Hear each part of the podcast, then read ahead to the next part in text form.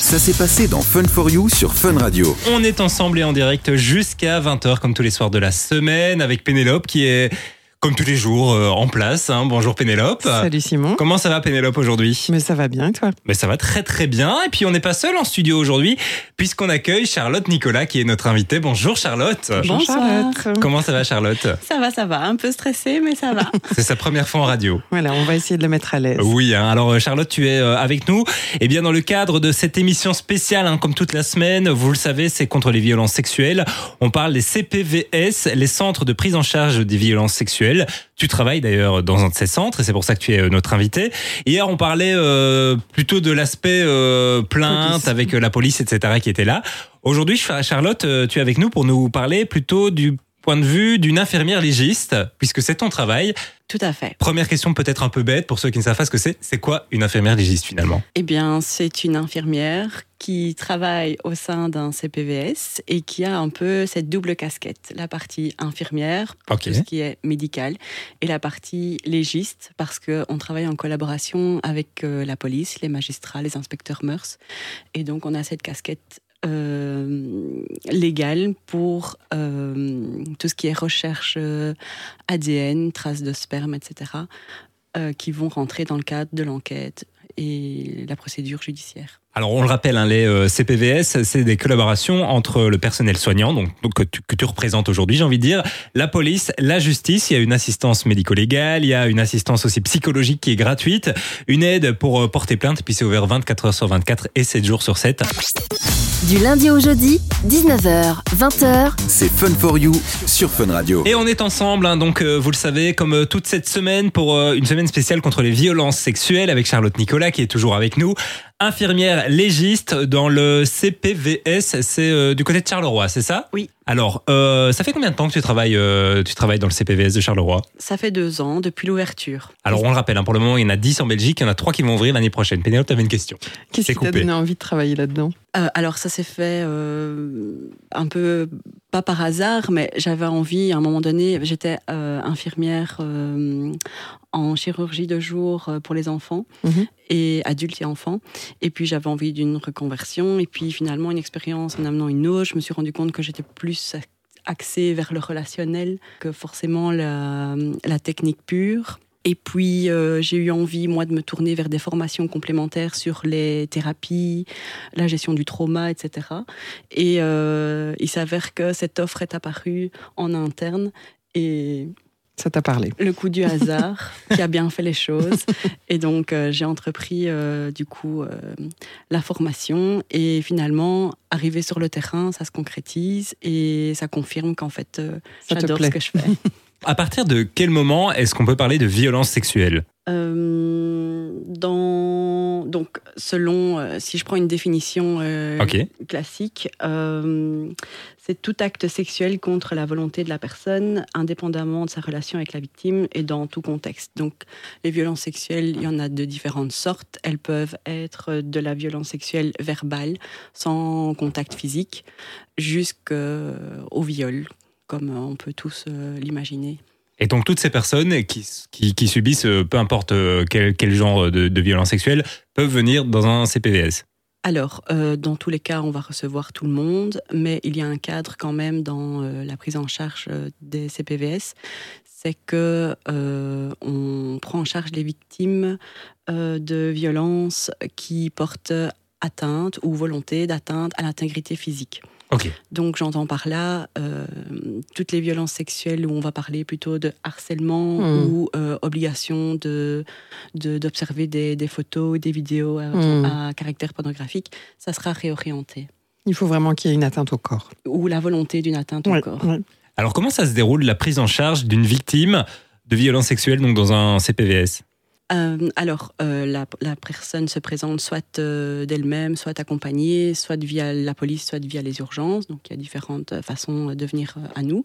Et puis, elle est accueillie dans la plupart du temps par une infirmière. Donc vous êtes la première ligne alors? Voilà. Mhm. Alors, dans un premier temps, on la reçoit, on lui demande euh, dans donc notre, notre lieu aussi d'accueil est, est plutôt euh, convivial. Euh, on la reçoit, on lui demande un peu de, de, d'où elle vient, si elle Ouais. sait où elle est. On resitue un peu le cadre de notre travail et elle nous explique euh, ce qui, elle, l'amène ici, chez nous. Et puis, en fonction de son récit, en fonction de ce qu'elle va nous dire, on va orienter notre prise en charge. Et là, on va lui expliquer ce que nous, on fait, les services qu'on peut lui proposer. En lui spécifiant que tout est gratuit et suivant ses besoins, suivant ce qu'elle a subi, elle va choisir euh, Ce qu'elle veut ce faire. qu'elle veut faire et ce, ce, ce qu'elle veut bénéficier. Quoi. Mhm. Et de quoi, par exemple, elle peut bénéficier alors? Alors, euh, donc nous, on a une, une première aide qui peut être médicale. Donc, euh, on offre la possibilité aux victimes d'avoir tous les traitements pour les préventions de maladies sexuellement transmissibles, euh, les risques de grossesse. Donc ça, c'est vraiment le pur médical. Euh, J'imagine aussi pour toutes les atteintes qui pourraient être corporelles. S'il y a des coups, des choses comme ça, vous prenez en charge? Alors, faut savoir que ce qui prime d'abord, c'est l'intégrité physique. Donc, si vraiment la victime euh, nécessite des soins importants, elle va d'abord passer par les urgences. D'accord. Donc, on- les CPVS sont toujours associés à un hôpital, à un service d'urgence. Ok. Donc, elle passera par les urgences. Mhm. Si c'est possible, nous, on va se déplacer aux urgences et du coup faire euh, notre intervention directement aux urgences. Mais l'idéal, euh, en fonction de la situation évidemment, mais l'idéal, c'est qu'elle puisse être au sein de notre centre. Et puis voilà, Prise en charge directement à ce prise en moment-là. charge directement. Euh, donc ça, c'est au niveau médical. Il y a l'aide psychologique. Donc ça, c'est avec notre équipe euh, psy. Il faut savoir aussi que sur place, on a un, gynécologue, un pédiatre, un infectiologue qui ne sont pas là tous les jours, mais il y a une permanence une fois par semaine et c'est sur rendez-vous.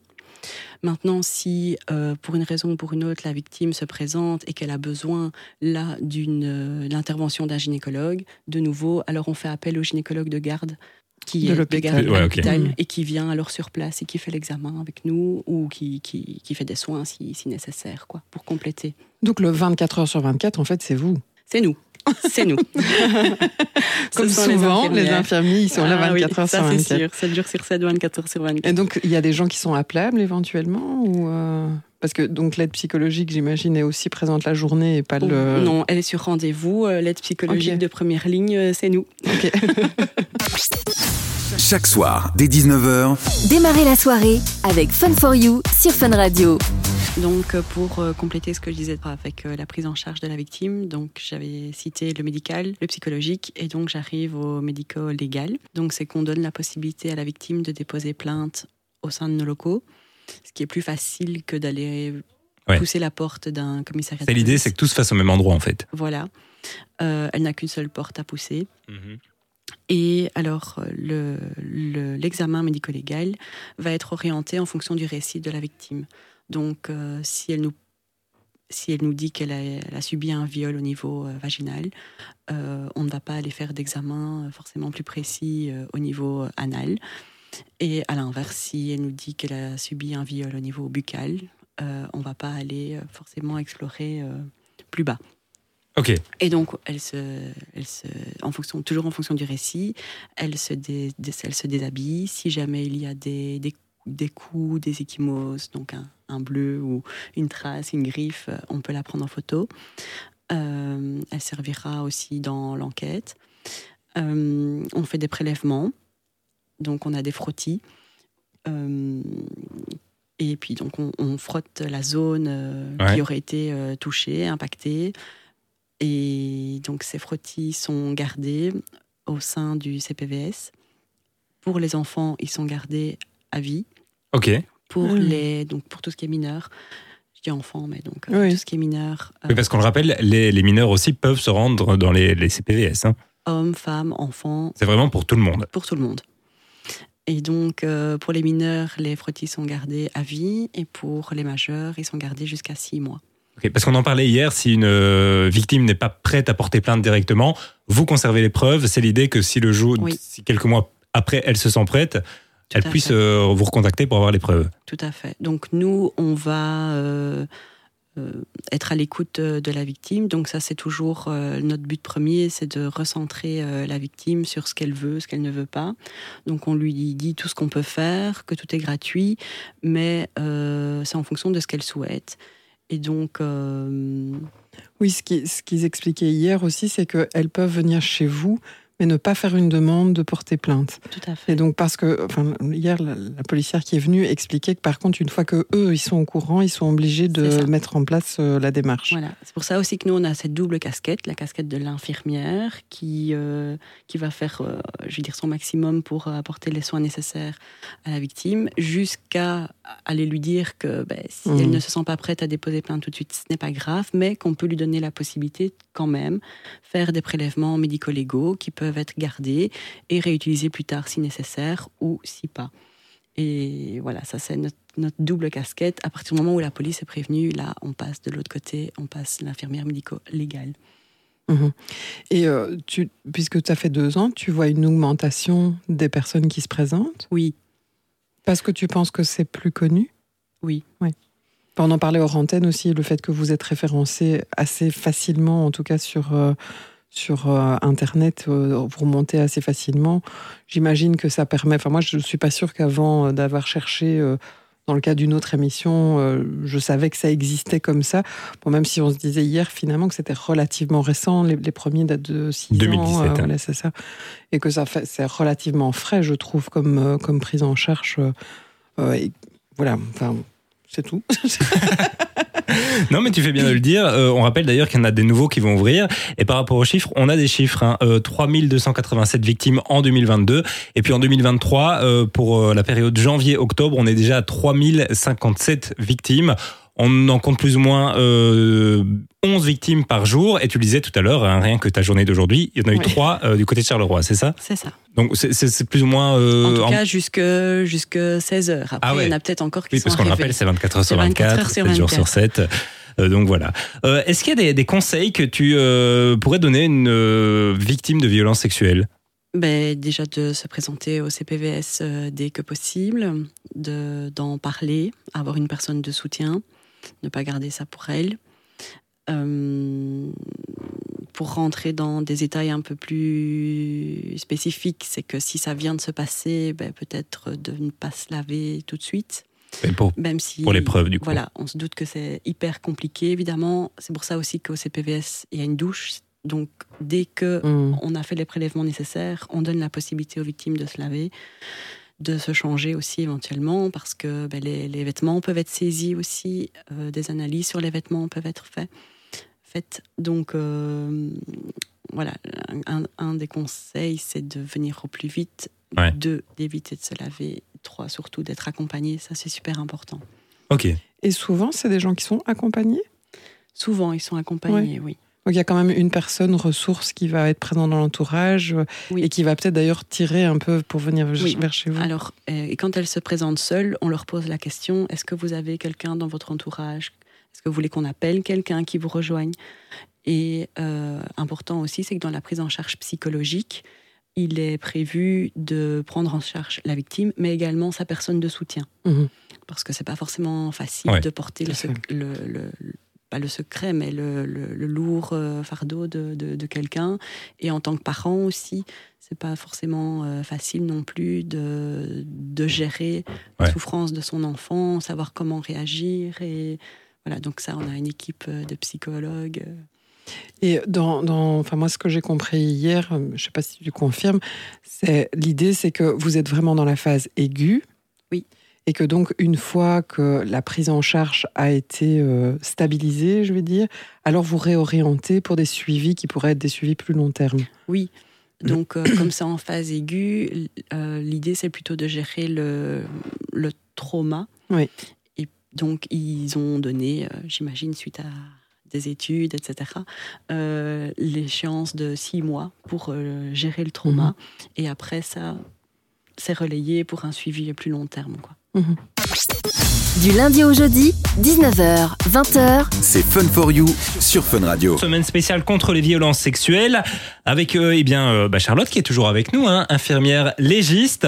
On parlait tout à l'heure des euh, bah, violences sexuelles. Est-ce que les violences sexuelles s'accompagnent toujours de violences physiques ou pas vraiment? Tu as Non. déjà un peu répondu à cette question tout à l'heure, mais Non, non. Et heureusement. Il n'y a pas d'office euh, Ouais. de traces euh, sur le corps, il n'y a pas d'office euh, de, de traces euh, et, et, de lésions non plus euh, au niveau euh, des parties génitales. Et donc, les personnes qui se posent la question de, de s'il n'y a pas d'impact de, de, lésions au niveau de l'hymen, c'est qu'il n'y a pas de, de violence sexuelle, eh ben, c'est faux. Ouais. Surtout que je me disais, on en parlait déjà hier aussi, hein, il y a la question du consentement par exemple, et qu'on sait que ça peut on peut céder à la pression et donc avoir un rapport sexuel qui a l'air normal, je mets entre guillemets, alors qu'en fait le consentement n'était pas là. Et donc finalement ne pas avoir de violence, j'imagine, pour soumettre la victime au rapport sexuel. Euh, oui. Après, il y a aussi euh, les réactions naturelles du corps euh, face à une, une, stimulation, et donc et que du coup, ça facilite oui. la pénétration, mais c'est pas pour autant que la femme ou l'homme est d'accord. Et ça, du coup, j'imagine que ça fait, ça développe beaucoup de culpabilité de la part des victimes, beaucoup, beaucoup de et honte. Puis, et puis, il y a aussi les, les les réactions physiques qui ne sont pas contrôlées. On a des victimes qui nous disent euh, j'étais dans un état de sidération, je ne savais pas crier, je ne savais pas bouger. Du coup, bah, oui, l'agresseur n'a pas, je veux dire, besoin de d'utiliser de, de, de, la force forcément, parce qu'en fait, euh, la victime ouais. elle-même est pétrifiée et, et, ne sait pas réagir. Mais c'est pas pour autant, encore une fois, qu'elle est d'accord et, et que Tout à fait, et qu'il n'y a pas de violence sexuelle. Si tu étais infirmière en chirurgie, puisque je pense que c'était ton, ton, premier job, tu disais tout à l'heure, est-ce que j'imagine que la dynamique même au niveau psychologique que tu peux que tu peux mettre en place dans ton boulot aujourd'hui est très différente de ce que tu pouvais avoir dans un boulot je vais pas dire lambda d'infirmière parce que ce serait dire tous les autres, c'est n'importe quoi. Maintenant, euh, enfin, je pense que de toute façon, dans la fibre infirmière, il, il, doit y avoir ce côté un peu relationnel où on est à l'écoute, à l'écoute des besoins euh, du patient et essayer d'y répondre, quelle que soit euh, la raison pour laquelle il se présente en milieu hospitalier mmh. ou chez nous. Euh, il faut y faire attention. Notre, oui, voilà, notre première mmh. intention, ça doit être celle-là et pouvoir y répondre. Maintenant, l'avantage, je vais dire, du CPVS, c'est que on a, on, en tout cas, on essaye au grand maximum d'avoir le temps mmh. et de prendre le temps pour chaque, euh, chaque victime et on tente aussi de nous donner les moyens de prendre ce temps parce que c'est pas que mes collègues en milieu hospitalier ne veulent pas prendre ce temps, c'est qu'elles n'ont pas toujours la possibilité de pouvoir le prendre, ça c'est une réalité de terrain. Et donc, euh, je pense que la grosse différence, elle est là, c'est que nous, on essaye vraiment de prendre le temps d'accueillir la victime, de l'écouter, de l'entendre, de répondre à ses besoins et alors de, comme je disais tout à l'heure, de répondre à la carte en fonction de ce qu'elle veut et, on ne lui impose rien. Mmh. Et qu'est-ce qui est finalement euh, peut-être le plus, le plus difficile pour toi dans ton, dans ton job aujourd'hui? Ce qui te met le plus en difficulté ou les défis les plus importants que tu pourrais avoir euh, dans ton quotidien? Alors, ben, dans un peu la continuité du besoin de temps, ben, c'est que comme on est un service d'urgence où les victimes peuvent se présenter d'elles-mêmes, ben, si on est seul et qu'elles arrivent à deux ou trois, ça devient compliqué. Donc on est soit obligé de faire patienter ou de pas de reporter, mais de retarder. Et ouais. donc, comme on l'a abordé tout à l'heure, mmh. la notion de temps, elle est assez importante dans la prise en charge au niveau judiciaire. Donc, euh, cette notion de temps, elle est, elle est, elle est Relative, importante. Ouais, voilà. Ouais, mais voilà, je, dis, je dirais ça. Et puis, ben, parfois, c'est clair qu'il y a des situations qui peuvent être plus, plus impactantes ou touchantes, euh, suivant euh, les, les, cas. Parce que, bon, comme on l'a dit aussi, on accueille euh, les femmes, les hommes, mais aussi les enfants, mmh. qui sont d'ailleurs particulièrement touchés dans notre région. Donc, voilà, ça, c'est pas toujours facile, mais c'est aussi pour ça qu'on le fait. Victime de violences sexuelles, les centres CPVS, l'endroit où aller.